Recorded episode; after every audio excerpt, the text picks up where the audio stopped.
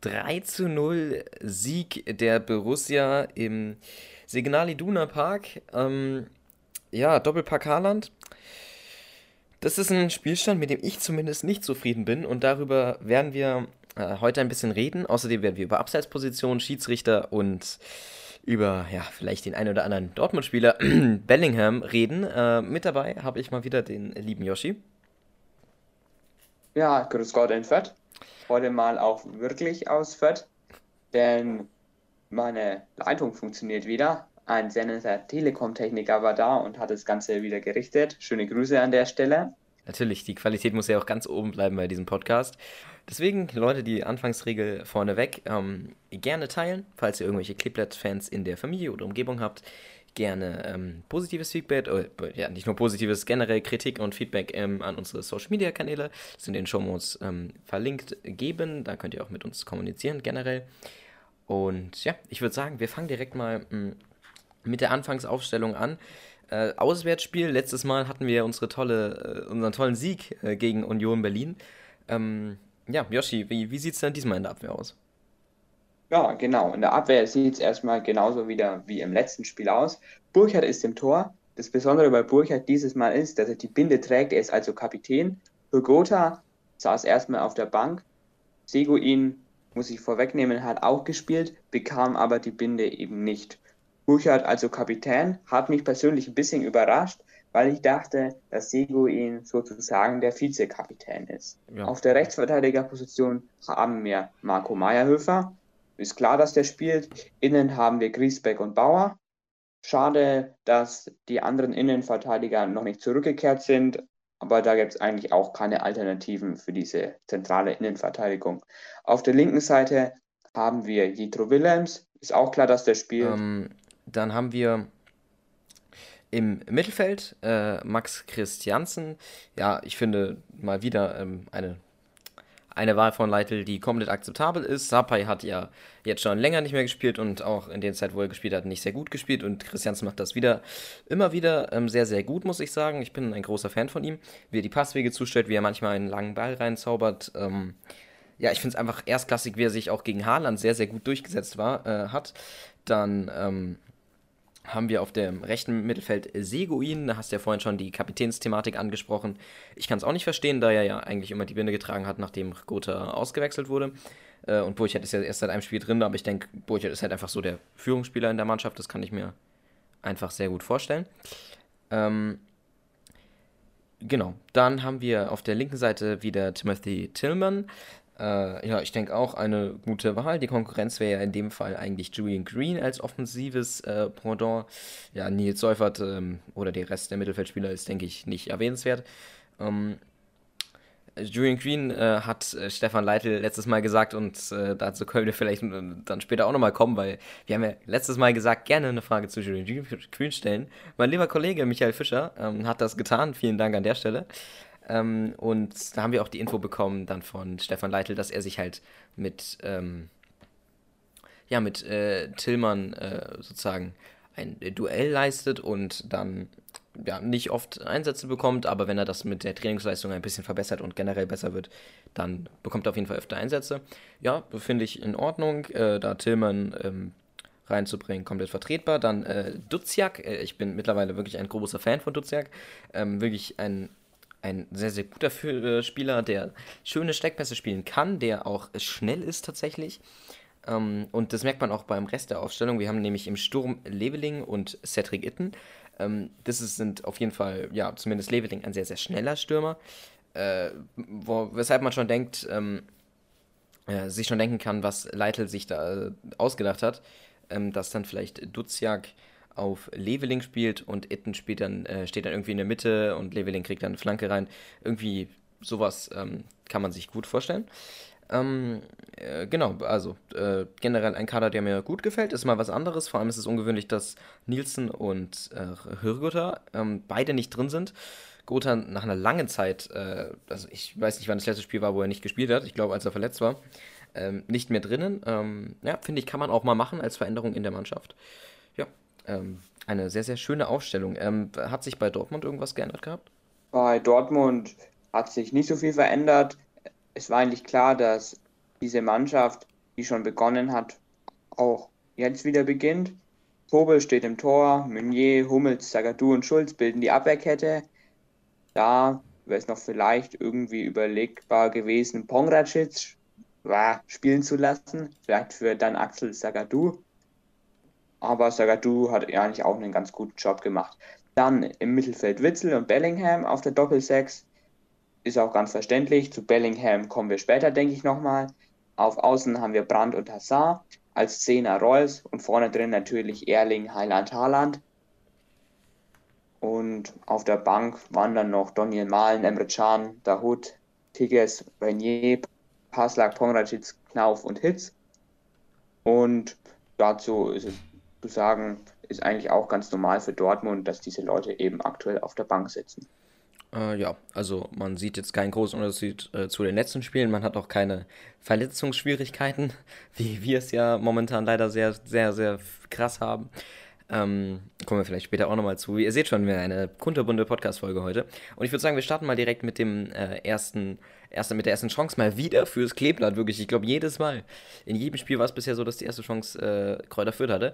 Und zwar läuft Spreuchert an, ein sehr, sehr langer Ball wieder ins rechte Eck, circa auf Höhe der Mittellinie, steigt dann Seguin hoch, köpft den Ball äh, schön rüber zu Leveling, der sich den fantastisch mit dem rechten Fuß ähm, rechts vorlegt, äh, an, ich glaube, Mouillet vorbei ein echt sehr, sehr schöner Pass. Ähm, dann Develing startet durch mit seinem unfassbaren Tempo. Ähm, und dann gegen so einen äh, Verteidiger äh, gut zu bestehen, ist wirklich Respekt. Äh, ich äh, korrigiere mich, ich glaube, es war Schulz. Mhm. Dann äh, dribbelt er da weiter durch äh, und bringt dann auf der Grundlinie im Endeffekt die Flanke ähm, für äh, da Duziak, der da wunderschön steht. Also auch ein sehr, sehr schönes Positionsspiel. Ich kann mir vorstellen, dass das auch im Training geübt wurde. Und Kobel kommt da gerade noch so mit der Fingerspitze ran. Ein insgesamt sehr, sehr schönes Chance äh, fürs Kleeblatt. Und wäre die Flanke da vielleicht ein bisschen höher oder ein bisschen breiter gekommen mit ein bisschen mehr Effet, dann hätte da Duziak auch sein feines Füßchen beweisen können, denke ich mir. Genau, dann kommen wir auch schon zur zweiten Chance. Die ist auch von Fürth. Willems setzt noch so ein bisschen Ping-Pong.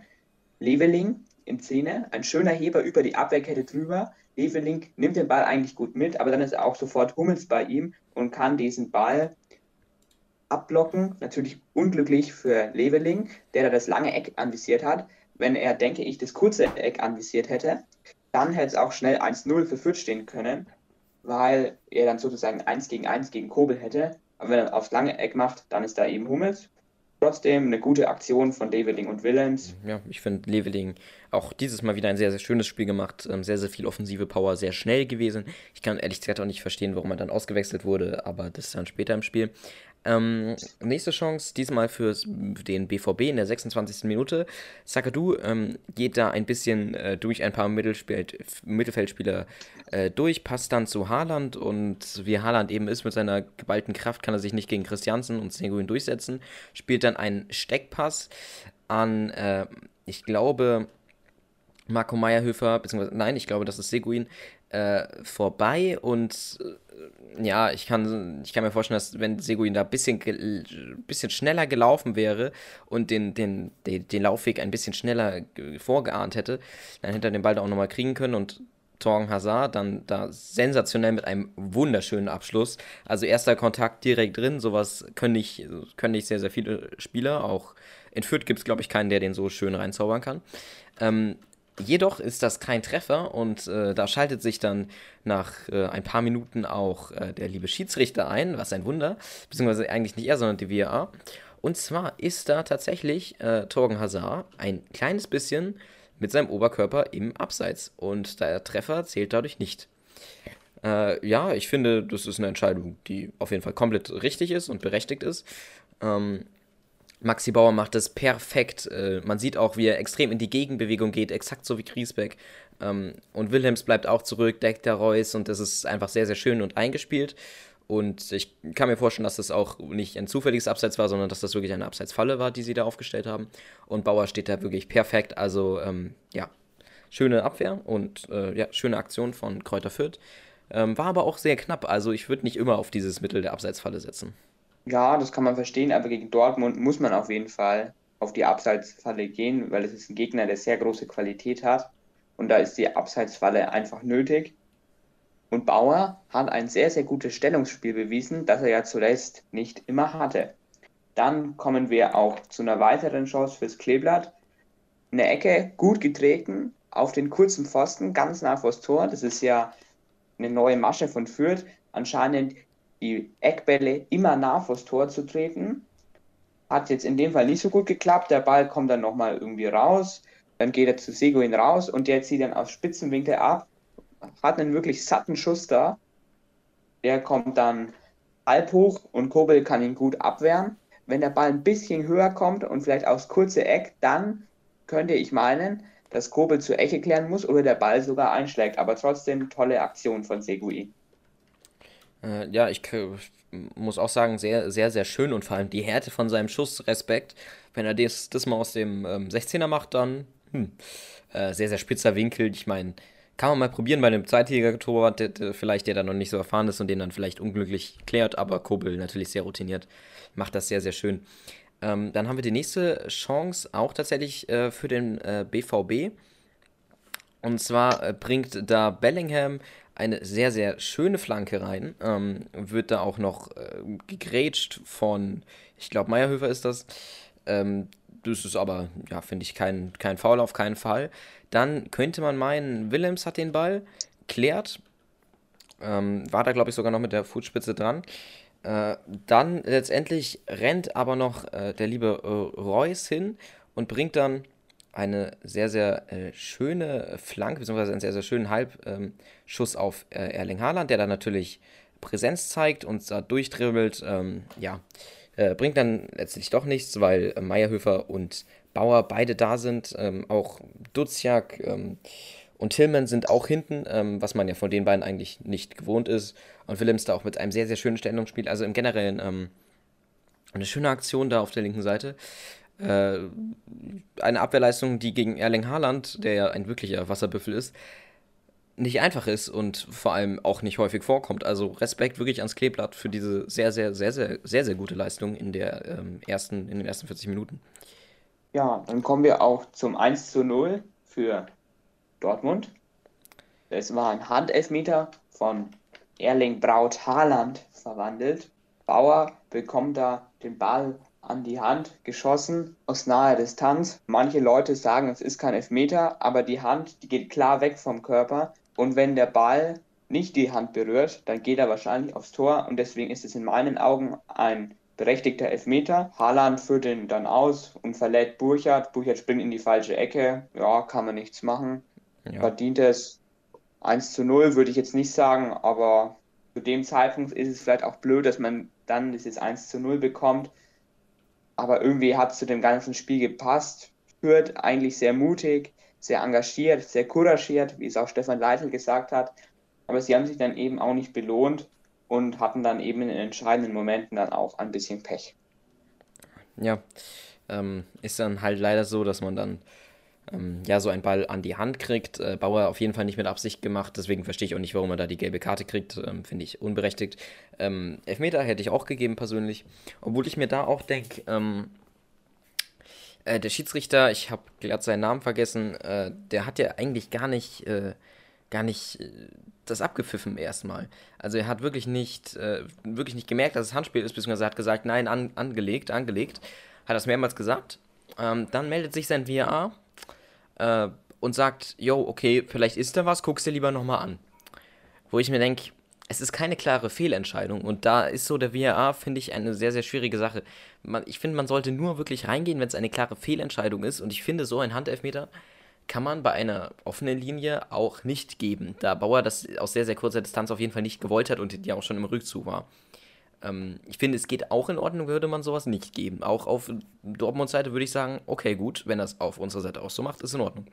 Ähm, weshalb ich dann denke, warum sich der VAA einschaltet, ist eine andere Sache. Ich denke, Videoassistent, ja, da spalten sich so ein bisschen die Geister. Ähm, ich persönlich bin kein großer Fan von.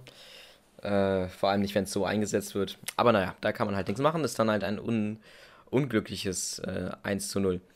Und dann äh, nächste Situation ebenfalls von Dortmund. Ähm, das war so eine kleine Phase, wo die Borussia wieder sehr, sehr stark war. Und da kommt äh, Brandt mit einem Steckpass auf Hazard. Ähm, beide sehr, sehr offensiv, vor allem Torgen Hazard, der ähm, Belgier. Haaland eigentlich im generellen Spiel sehr, sehr unauffällig. Ähm, eigentlich auch ziemlich im, im, Mittelfeld immer, so ein bisschen der Mittelstürmer.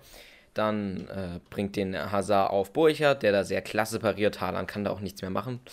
Ähm, ja, generell Burchard auch wieder mit einer, mit einer guten Leistung. Also die Fehler, die er sich früher gemacht hat oder die äh, Marius Funk früher gemacht hat, sind mittlerweile eigentlich Geschichte. Der Schiedsrichter heißt übrigens Daniel Schlager und kommt aus Hügelsheim. Ah, okay, danke. Dann gibt es auch eine Chance fürs Kleeblatt. Bauer spielt den Ball hinten raus nach einem Angriff von Dortmund. Wirklich toller langer Ball. Den macht dann Leveling fest. Der spielt auf Itten raus. Itten wieder zu Leveling. Leveling dann zu Itten. 2 gegen 1. Was macht Cedric Itten? Er zieht innerhalb des Strafraumes ab aus einer Distanz, wo er einfach auch zu Leveling abgeben kann, der dann viel einfacher dieses Tor machen kann und Itten schießt vorbei, dann muss ich Cedric Itten, so gern wie ich ihn mag, auch wirklich mal kritisieren. Das geht überhaupt nicht, dass er da nicht ablegt. Und wenn er aus dieser Distanz schießt und Leveling einfach wegignoriert, dann muss er auch treffen und das hat er nicht gemacht. Und deswegen liegt da ein Fehler ganz klar bei Cedric Itten. Ja, das. Und Leveling hätte ihn, denke ich, auf jeden Fall gemacht. Ja, das muss ich auch sagen. Also bei der Situation war ich auch sehr, sehr schockiert, weil ich es mir angehört habe und die Kommentatoren wirklich so geklungen haben, als wäre das jetzt das Tor, weil das eine Situation ist, das kann vielleicht ein paar Leute, die FIFA spielen, da kommt immer ein Tor raus. So, Leveling macht das perfekt, es ist seine komplette Eigenarbeit und Cedric Itten berührt nicht mal einmal den Ball ohne Ballkontakt direkt und probiert er abzuziehen mit einem Flachschuss. Ich finde, den kann man bringen, wenn man fünf oder sechs Meter näher am Tor ist und keiner vor allem durchstartet, weil Leveling war da nicht im Abseits, es wäre ein sehr, sehr schöner Pass gewesen. Ja, ich finde Cedric Itten da ja, ziemlich schwach in dieser Aktion. Hm. Aber was will man machen? Dann nächste Situation, ähm, das war ein, äh, ich glaube, ziemlich klares Foul von Max Christiansen ähm, im, ja, äh, vor dem 16er. Äh, Reus läuft äh, zum Freistoß an, ähm, eine Fünfermauer gebildet. Äh, die springt dann auch zur Hälfte hoch und Burchard tauchte ab. Äh, Freistoß kommt super schön von Reus ins Mauereck und Burchard taucht ab. Wunder, wunderschön gehalten, ähm, wirklich erstklassig. Äh, sowas ist nicht einfach, vor allem nicht, wenn Marco Reus den schießt und vor allem nicht, wenn er in, in die Mauer geht, ähm, die dann auch noch die Sicht verdeckt. Also wirklich sehr, sehr starke äh, Leistung von ähm, äh, Reus und Burchard. Äh, und dann auch schön, schön von Bauer, dass der da perfekt steht, wieder ein super Stellungsspiel weiß und den Ball dann, den abgebreiten Ball von Burchard dann äh, klärt. Äh, ja, und dann kommen wir, denke ich, schon zur entscheidenden Szene. was denkst du? Bellingham hat schon gelb gesehen. War das wirklich ein Gelb-Rot? Also, ich bin da vielleicht auch ein bisschen parteiisch, aber ich muss ganz ehrlich sagen, es ist einfach eine gelb-rote Karte. Bellingham geht da rein, er riskiert es, den Gegner zu treffen und er trifft ihn auf volle Kanne. Er spielt zwar zuerst den Ball, aber wenn ich so in den Gegner reingehe, Christiansen kriegt, knickt da wirklich übel um, dann muss es einfach gelb für Bellingham geben, dann muss er so vom Platz fliegen. Ich verstehe nicht, was Daniel Schlager da gemacht hat. Muss jetzt auch mal eine kleine Kritik am Kicker hier üben. Der hat Daniel Schlager nämlich die Note 3 für dieses Spiel gegeben. Also es ist wirklich ein Witz. Der hätte meiner Meinung nach die Note 5 verdient. Die Kickernoten, die kann man meistens eh nicht nachvollziehen. Jetzt genug über die Kickernoten. Aber da muss es wirklich eine gelb-rote Karte für Bellingham geben. Es ist einfach nicht in Ordnung, dass es da so nicht ist. Und danach kommt Stefan Leitl aufs Feld, ist natürlich aufgebracht und Daniel Schlager gibt ihm dann die gelbe Karte. Das verstehe ich dann auch nicht. Er regt sich da auf, mein Gott, es ist halt so. Im Fußball gibt es Emotionen. Wieso bekommt er da die gelbe? Das verstehe ich überhaupt nicht. Ich verstehe auch nicht, wieso da der Videoassistent dann nicht auch mal eingreift. Ja, ähm, ja, ich musste auch sagen, es wurde ja dann überprüft vom VAR. Ähm, und Christiansen wirklich, also es, man muss sagen, das, es war am Anfang Ball gespielt, aber Bellingham legt sich den schon so extrem weit vor und grätscht dann da noch so rein mit dem linken Fuß. Und anstatt der dann irgendwie sich abrollt oder direkt wieder aufsteht, ist ja nicht so, als hätte er einen, äh, äh, schon einen Arm am Boden. Nein, er geht so richtig in Christiansen rein und legt sich mit seinem Oberkörper, dreht sich noch so auf seine Wade und guckt ihn dabei noch an. Also ganz ehrlich, das ist für mich eine ganz, ganz klare äh, gelbe, gelbe Karte. Ganz, ganz klar. Ähm, faul sowieso. Äh, das Einzige, was ich mir noch vorstellen kann, ist, dass er irgendwie Angst hatte, dass er auf, äh, dass er irgendwie auf Duziak fällt im Endeffekt, der hinter ihm steht und dass er irgendwie Angst vor Füßen hatte oder so, aber da denke ich mir, werd kein Fußballspieler, wenn du so, wenn du so guckst, wenn du in, in den, ins Tackling gehst. Ähm, also ich finde eine ganz, ganz klare gelbe Karte und das finde ich dann schon ein sehr, sehr schlechtes Zeichen für den ähm, modernen deutschen Fußball, dass jemand ein ganz klares äh, gelb-rotes Foul ähm, gibt, der Videoassistent sich einschaltet, der Schiedsrichter es nicht, sich ne, nicht mal anguckt und dann der Trainer der gefaulten Mannschaft äh, dafür gelb sieht. Das ist unfassbar. Das ist für mich einfach sehr, sehr dreist. Und da sieht man auch, was auch äh, äh Asusi und Leidl gesagt haben, dass wir einfach mittlerweile wirklich benachteiligt werden. Das klingt jetzt ähm, für viele Leute, die Fürth wieder nicht sehen, äh, sehr, sehr merkwürdig, aber es äh, ist tatsächlich so, weil ein Dortmund jammert ein bisschen rum ähm, mit den Elfmeter, der bei Bayern da gegeben wurde. Wir haben letzten äh, Podcast drüber geredet. Äh, ist in Ordnung, aber dann solltest du nicht so einen Bonus von Schiedsrichtern kriegen. Also finde ich wirklich sehr, sehr, sehr, sehr schwierig. Ähm, dennoch geht es dann mit einer sehr, sehr, mit einem negativen Gefühl äh, in die äh, Hälfte. Genau.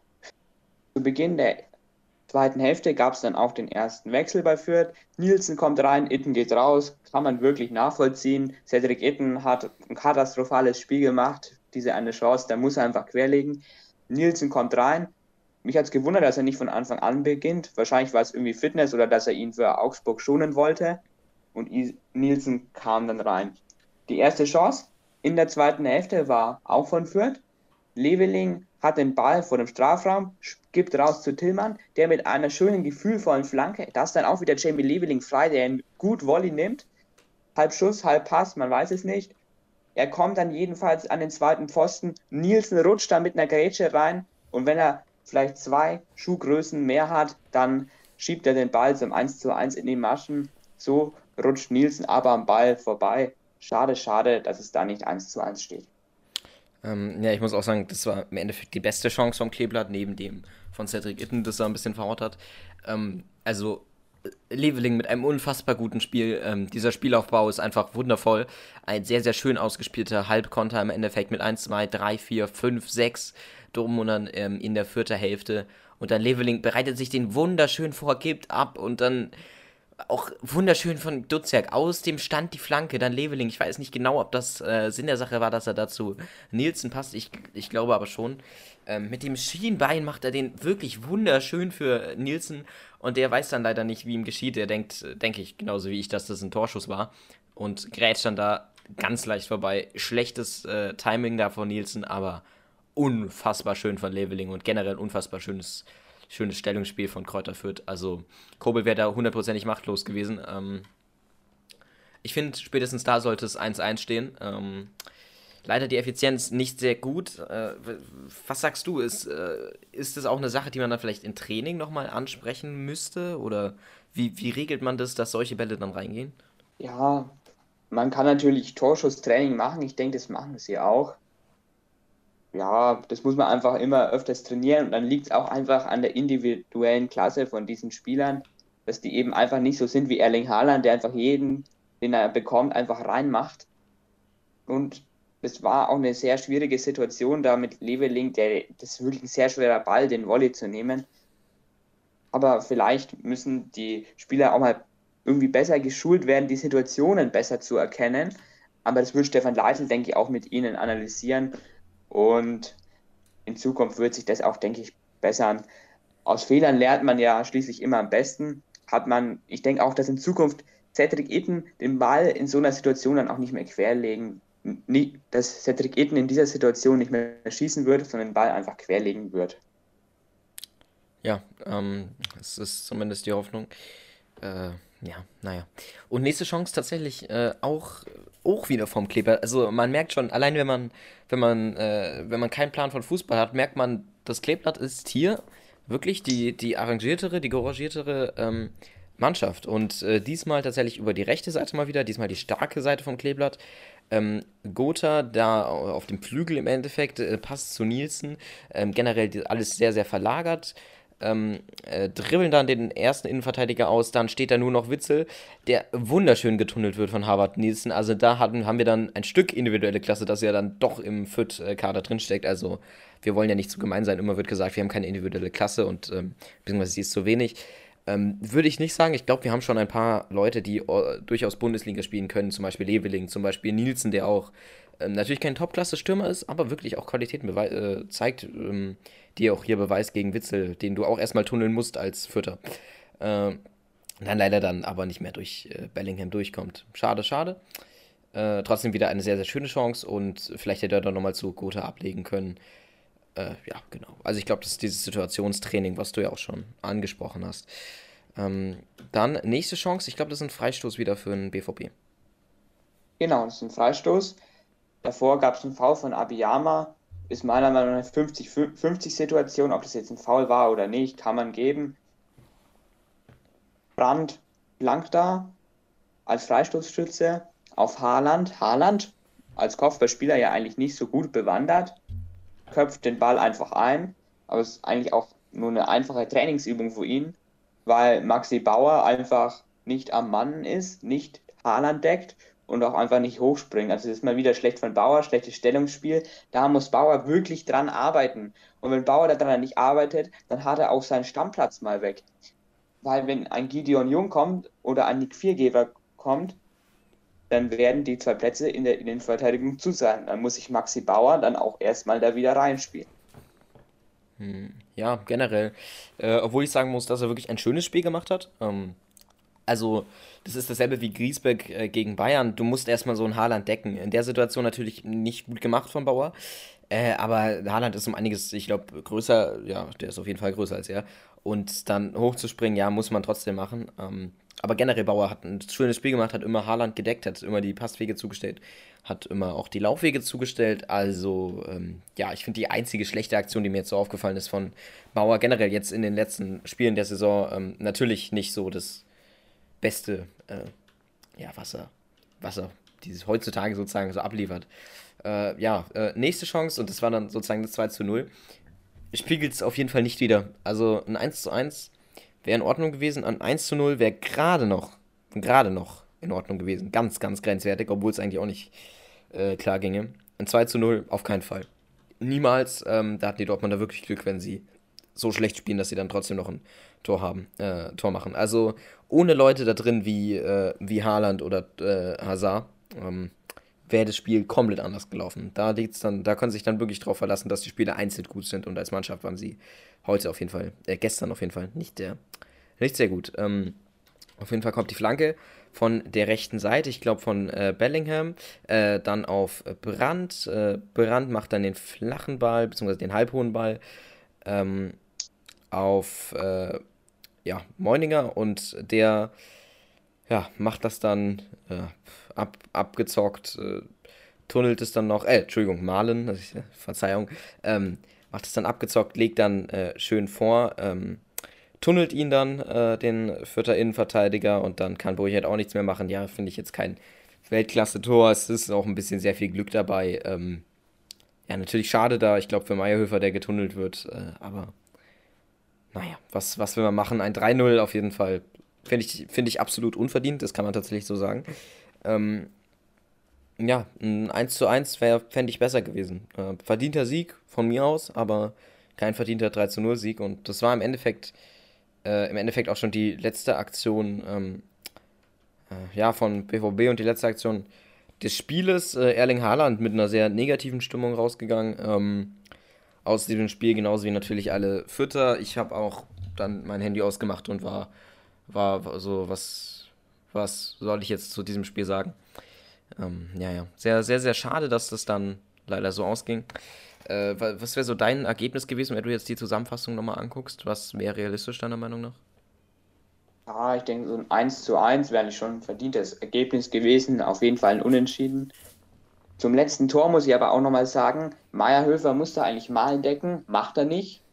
Stellungsspiel ist in dieser Abwehr wirklich eine große Schwäche. Das müssen sie auf jeden Fall nochmal trainieren. Ja, Situationstraining, ähm, denke ich, kann sich Leitl auf die, äh, die To-Do-Liste schreiben, falls ihr hier gerade zuhört. Liebe Grüße. Äh, ähm, zu Julian Green vielleicht nochmal kurz. Ähm, ja, er wurde jetzt dann eingewechselt auch. Ähm, ich glaube, 70. Minute oder so. War sehr, sehr unauffällig, hat nicht sehr, sehr viel gemacht. Äh, aber Yama wurde ja auch noch eingewechselt, also sehr, sehr offensiv dann alles.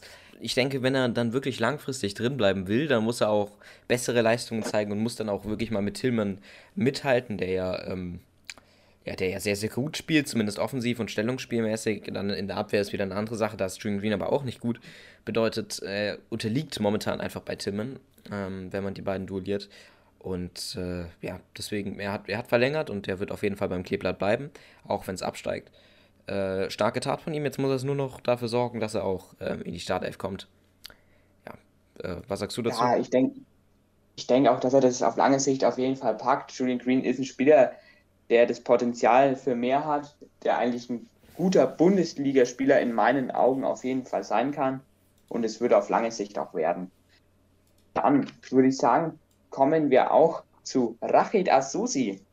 Rachid Asusi hat ja in diesem Spiel angeblich, man hat es ja auch gehört, bei der Sky-Übertragung sich so ein bisschen mit dem Moderator angelegt und hat mit denen ein bisschen über diesen Elfmeter da diskutiert im Eifer des Gefechts. Rachid Asusi, sehr emotional. Was hältst denn du eigentlich von Rachid Asusi und seiner Tätigkeit als Sportdirektor? Ja, ich muss sagen, ähm, ich habe mit dem ganzen Zeug nicht so, äh, mit dem ganzen Zeug, mit den ganzen organisatorischen nicht so viel zu tun. Ich finde ihn aber sehr, sehr sympathisch. Ähm, ich finde, ja, ist jemand beim Kleeblatt, der auf jeden Fall, ja, der auf jeden Fall immer wieder zeigt, dass er, dass er Qualität hat und dass er sympathisch ist und dass er die fränkische Mentalität äh, verinnerlicht hat. Ähm, ja, nach der Zeit, wo er nicht beim Kleeblatt war und dann wieder kam, äh, hat man ihn auf jeden Fall vermisst, hat man auch an den Leistungen auf jeden Fall gesehen. Ähm, und jetzt ist er, ist er da, jetzt seit äh, wie vielen Jahren? Zwei Jahren? Seit 2017, glaube ich, wieder. Ähm, und das Kleeblatt geht eigentlich nur noch nach vorne seitdem. Ähm, also bis auf die eine Saison, wo sie fast abgestiegen werden. Ähm, ja, ich finde ihn als Person sehr, sehr sympathisch. Interviews wieder sehr, sehr sympathisch. Die Entscheidungen, die er trifft. Ähm, ja, finde ich auch nachvollziehbar, dass man da mit dem Sky-Kommentator sich duelliert. Ist wieder eine andere Sache, würde ich vielleicht nicht in der Öffentlichkeit machen, aber Fußball ist ein Spiel voller Emotionen, wie du ähm, auch bei Bellingham schon gesagt hast. Ähm, ja, äh, aber generell finde ich eine sehr, sehr gute Wahl fürs äh, Kleeblatt. Übrigens, ähm, auf der Pressekonferenz vor dem Spiel wurde dann auch gesagt, dass sie sich vielleicht nach einem neuen Torwart erkundigen könnten. Welcher ist das denn? Ah, das ist der gute Kollege Karius, Lores Karius. Instagram, er ist natürlich auch ein Instagram-Model. Darf man natürlich auch nicht vergessen, bei dieser Personalie, also man holt sich nach Fürth, wenn man ihn holen würde, natürlich auch eine Person, die polarisiert, die auch in England polarisiert, beim FC Liverpool. Aber ich denke, dass man ihn auf jeden Fall ablösefrei bekommen könnte. Er steht aktuell zwar noch bei Liverpool unter Vertrag, steht faktisch gesehen bei Liverpool aber eigentlich nur auf der Gehaltsliste und die möchten den eigentlich loswerden. Ich denke aber, das führt und hoffe es ehrlich gesagt auch, dass Fürth ihn nicht holen wird, weil dann wird sehr viel Unruhe in diesen Laden gebracht. Fürth lebt von dieser Ruhe, man kann dort in Ruhe arbeiten, es ist nicht viel Tarat rum, die Medienwelt in Fürth ist nicht ausgeprägt. Und deswegen hoffe ich einfach, dass er nicht kommt. Und mit Sascha Burcher hat man eigentlich auch einen Torwart, der zuletzt gute Leistungen gezeigt hat. Und Lourdes Cardios würde, denke ich, auch etwas angehobenere Gehaltsansprüche stellen. Okay, ähm, auch interessante Meinung. Ich denke, da werden dir nicht viele zustimmen. Ähm, ich bin da momentan noch ein bisschen äh, neutral. Äh, also man muss sagen, er ist ein sehr, sehr, sehr, sehr guter Torwart. Äh, hat bei Liverpool ja auch gespielt. Äh, wirklich sehr, sehr schön, ähm, was er da so leistet. Er hat jetzt natürlich auch längere Zeit nicht mehr gespielt, muss man noch dazu sagen. Ähm, und ich glaube schon, dass er das Fürth-Spiel verbessern würde, also jetzt rein spielerisch. Ähm, ich glaube schon, dass er mehr Qualitäten wie ein Burchert, äh, als ein Burchert oder als ein Funk auf jeden Fall hat. Ähm, und jetzt gerade mit der mit dem halben Jahr äh, Verletzungsding äh, von Funk, äh, kann ich mir vorstellen, dass es das wirklich was bringen würde, wenn man ihn, wenn man ihn sich holt, weil dann wäre Burchert ein sehr, sehr guter Ersatztorwart äh, Torwart, und man hat ja in der Vergangenheit gesehen, zum Beispiel bei Funk, dass es wirklich nützlich ist, so einen zu haben. Ähm, und dann hat man Kalio äh, ja, als Stammtorwart. Äh, Gehaltsansprüche sind dann vielleicht nochmal was anderes, da hast du vollkommen recht. Ich denke, die werden sich dann schon gut überlegen, was zur Mentalität von Fürth passt. Fürth einer der wenigen Vereine, die wirklich noch auf ihre Fußballmentalität äh, wirklich achten, ähm, hat Stefan Leitl ja auch gesagt. Deswegen auch ein weiterer Grund, warum ich das Clipper sehr, sehr sympathisch finde. Ähm, ja, ich bin gespannt, ob sie ihn tatsächlich dann verpflichten. Äh, wir, werden, wir werden es sehen. Vielleicht haben wir dann nächste, nächste Woche dann vielleicht noch ein bisschen mehr Informationen. Gerne, Michael Fischer, mein lieber Kumpel.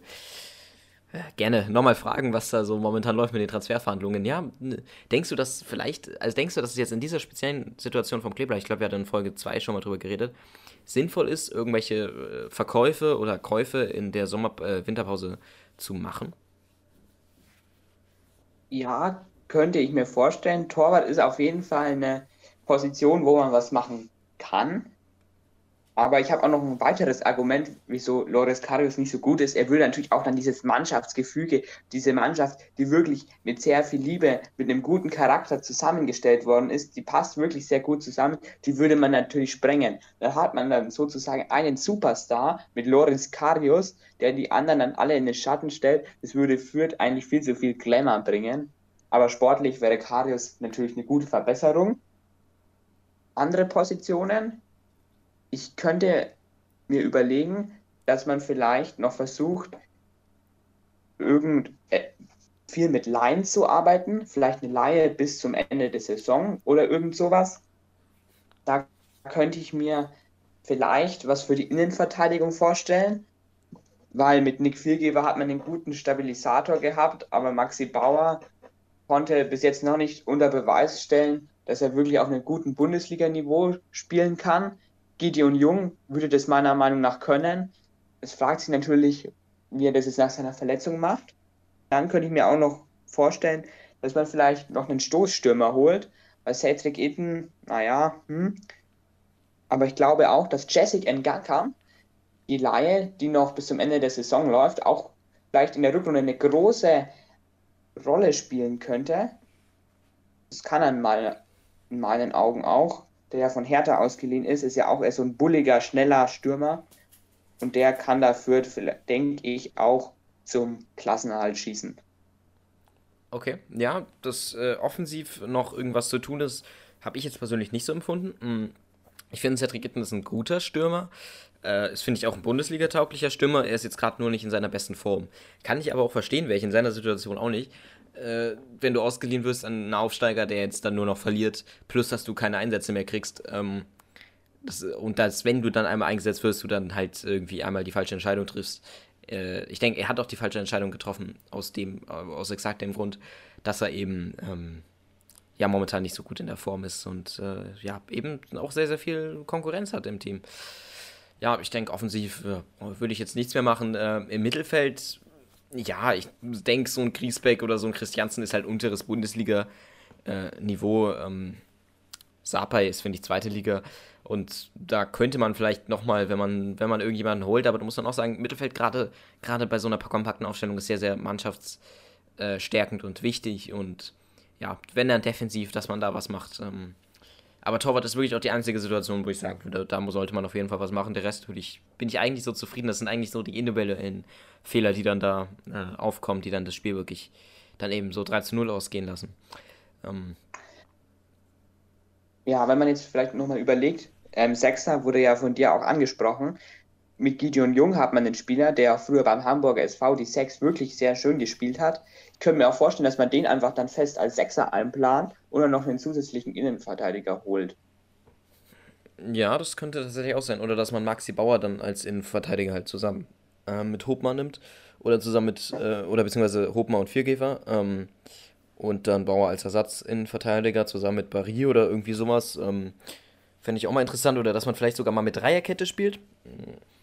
Auch eine interessante Sache, da man Williams, finde ich, kann man auch als Mittelfeldspieler einsetzen. Und Meierhöfer, äh, ja, kann man auch mal rauslassen, wenn man eine andere Variante mal probieren will. Beziehungsweise ansonsten als Offensiven. Ähm, ja, äh, ich finde alles ein sehr, sehr interessantes Thema. Wir sind tatsächlich aber auch schon bei der 40-Minuten-Marke angekommen, deswegen würde ich mal sagen, wir machen die kleine Aussicht aufs nächste Spiel, nämlich in Augsburg, weil sonst sind wir ja ein bisschen über der Zeit. Genau. Augsburg hat gerade 1 zu 1 gegen Leipzig gespielt. Augsburg ist eine sehr kämpferische Mannschaft. Augsburg hat gegen Leipzig auch sogar ziemlich gut von den Torschüssen her mitgehalten. 9 zu 12. Ballbesitz hatten sie weniger als Leipzig. Ich denke, dass Fürth Augsburg dominieren wird. weil Augsburg eine Mannschaft ist, die über keine große spielerische Qualität verfügt, dass deswegen führt, sie, denke ich, einschnüren wird. Und ich denke, dass es ein klarer 3 zu 0 Erfolg fürs Kleeblatt gegen Augsburg wird. Okay, 3 zu 0, ja. Ähm, wäre natürlich, wär natürlich sehr, sehr schön. Also sie haben natürlich Spieler wie, ähm, wie Hahn oder ähm, wie Vargas äh, oder wie Dorsch, der die Qualität haben. Ähm, dennoch muss man auch sagen, dass sie jetzt wirklich nicht, äh, wirklich nicht unfassbar Bundesliga-tauglich sind. Was bedeutet, dass Fürth wirklich eine sehr, sehr schöne Chance hat. Ich, sie haben mehr Chancen als gegen Bochum, würde ich sagen. Ähm, sie haben von der Form her auch mehr Chancen als äh, gegen, äh, zum Beispiel Spieler, äh, äh Teams wie Stuttgart. Ähm, also ich kann mir sehr gut vorstellen, dass das ein Sieg wird. Ich hoffe, dass ein Sieg wird. Das ist ein sehr, sehr wichtiger Spiel, äh, Sieg. Relegationsplatz. Ähm, da müsste man auf jeden Fall mal punkten.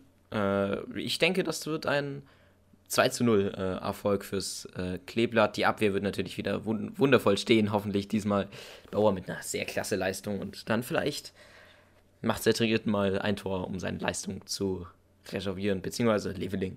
Würde mich sehr, sehr freuen. Mal sehen, was sich Leitl diesmal wieder ausdenkt. Er hat ja sein taktisches Gefühl auf jeden Fall angestellt in den letzten Tagen.